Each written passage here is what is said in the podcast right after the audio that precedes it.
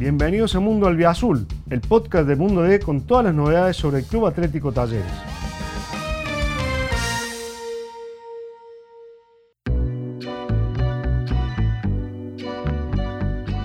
Bienvenidos a Mundo Albiazul, el podcast de Talleres, ¿eh? que va a ofrecer una edición especial con la palabra de Diego Baloyes, registrada después de la victoria del equipo Azul por 3 a 1 ante Godoy Cruz en el marco de la vigésimo cuarta fecha de la Liga Profesional. Diego Baloyes Ruiz se dejó ver feliz en el mundo talleres. Lo fue adentro de un estadio Kempes que le cantó olé, olé, olé, Diego, Diego, por haber determinado justamente la victoria de su equipo ante el Tomba. Y luego se lo vio en compañía de su hija Triana. El triunfo allanó el camino para el diálogo, su expresión ha sido muy esperanzadora, aunque también contempla el relato de un año duro para el colombiano quizás como en los primeros tiempos de su estadía en el club de Barrio Jardín, muy lejos de ser el delantero en el que el planeta Azul deposita gran parte de las esperanzas para seguir siendo internacional en 2023 y obviamente de ser campeón en Copa Argentina. ¿Cómo está, cómo está el ánimo de Diego? A ver qué nos dice Colombia. Sí, la verdad, muy feliz, contento. ¿Cuál decía con mi mamá? Bueno, ¿querés hablar vos o ella? Eh, sí, gracias a Dios se nos dio la victoria que tanto queríamos. Esperemos seguir así, esperemos seguir sumando, que, es lo importante. Bueno, el arranque del diálogo con el colombiano, como puede apreciarse, se dio en compañía de su hijita Triana, quien tenía en brazos, a quien tenía en brazos, en una escena que se mezclaba con la alegría que le había deparado ser la figura del partido en el Kempes, en el que, bueno, más allá de su gol, con la asistencia bárbara de Matías Godoy, también logró servirle uno al pibe Gonzalo Alves.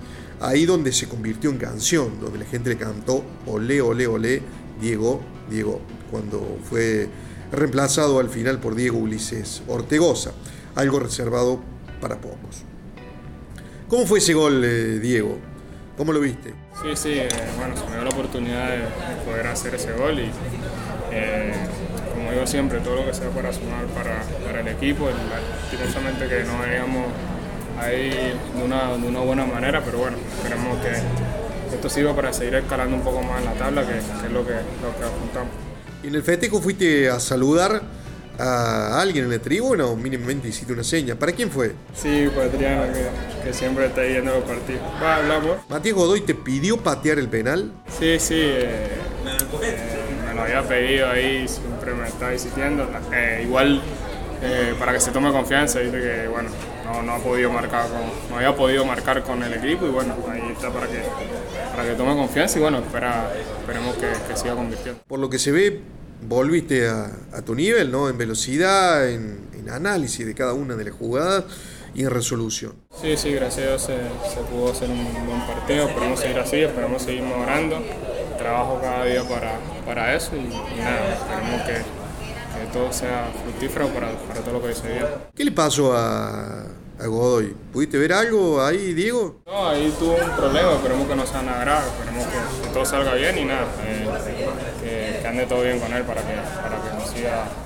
ayudando y aportando el equipo. Bueno, se nota que es un Baloye feliz tiene un antes y un después en Talleres, lógicamente.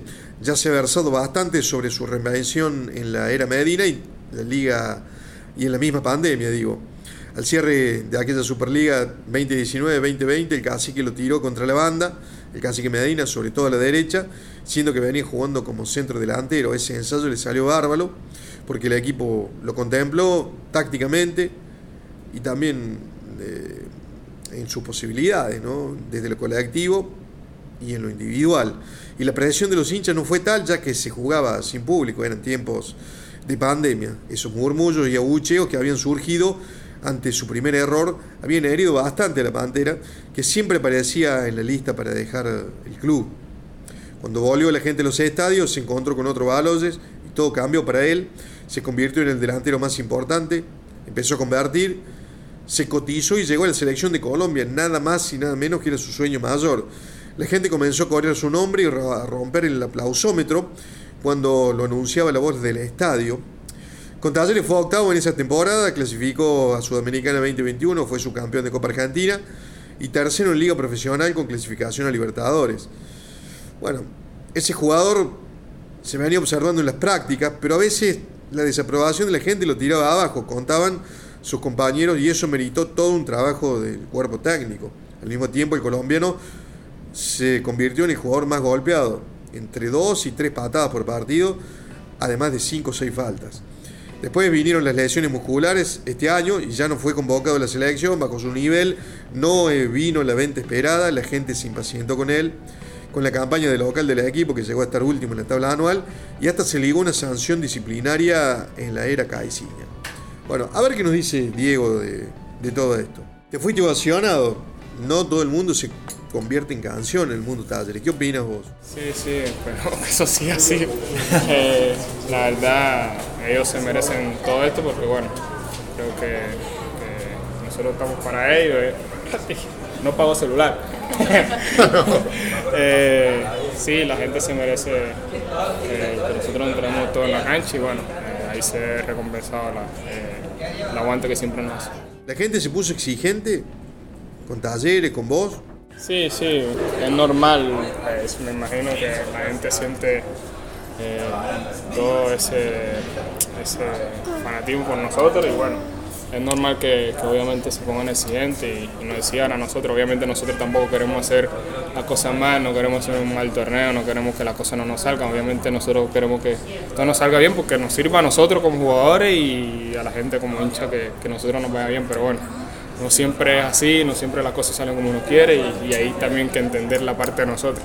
Nosotros no vamos a querer hacer las cosas mal. Pero fue un partido esperado, el que jugaste ante Godoy Cruz. Lo resolvieron antes y concretaron lo que produjeron, a diferencia de muchos partidos este año en la liga local que se dio de manera distinta. Sí, sí, también es fútbol, son cosas que pasan. La verdad, uno bueno, entrena para que, para que todo salga de la mejor manera, pero bueno, también el otro equipo juega, tiene sus cosas y, y esperemos que nosotros trabajamos para contrarrestar lo de los rivales y bueno, aportar las cosas que, que, nosotros tenemos individualmente y grupalmente. El cantito del final de los hinchas, ¿te presiona? ¿Cómo, lo ves? ¿Cómo lo sentís? No lo escuché. no, presión con eso de los hinchas? Sí, bueno, esperemos que, que, todo salga bien. La verdad apuntamos en eso, que, que, que si no tenemos una, una semifinal importante, bueno, vamos a apuntar, vamos a estar dispuesto para, para todo y bueno, también ahora esperar a ver cuándo sale la fecha, pero bueno, ahora nos vamos a enfocar en la liga. Bueno, no es nuevo que el mundo taller sea exigente, ¿no? No hace falta que te lo diga. Va de nuevo, ¿qué siente un jugador cuando se convierte en canción?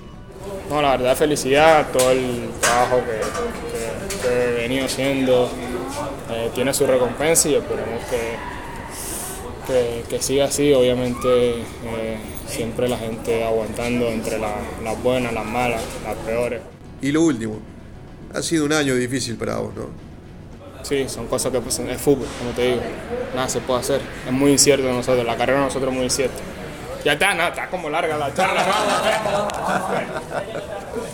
bueno, así como lo viste, Diego cerró la nota y se fue a su escena íntima, personal, para volver a, reinventarse. Talleres ha vuelto a trabajar y tiene por delante tres partidos más antes del decisivo partido de semifinal de Copa Argentina ante Banfield. Y allí Baloyes volverá a ser importante. Esta fue una nueva edición de Mundo Albiazul, el podcast de Mundo Talleres con la palabra y el análisis de Diego Baloyes. Gracias por estar ahí.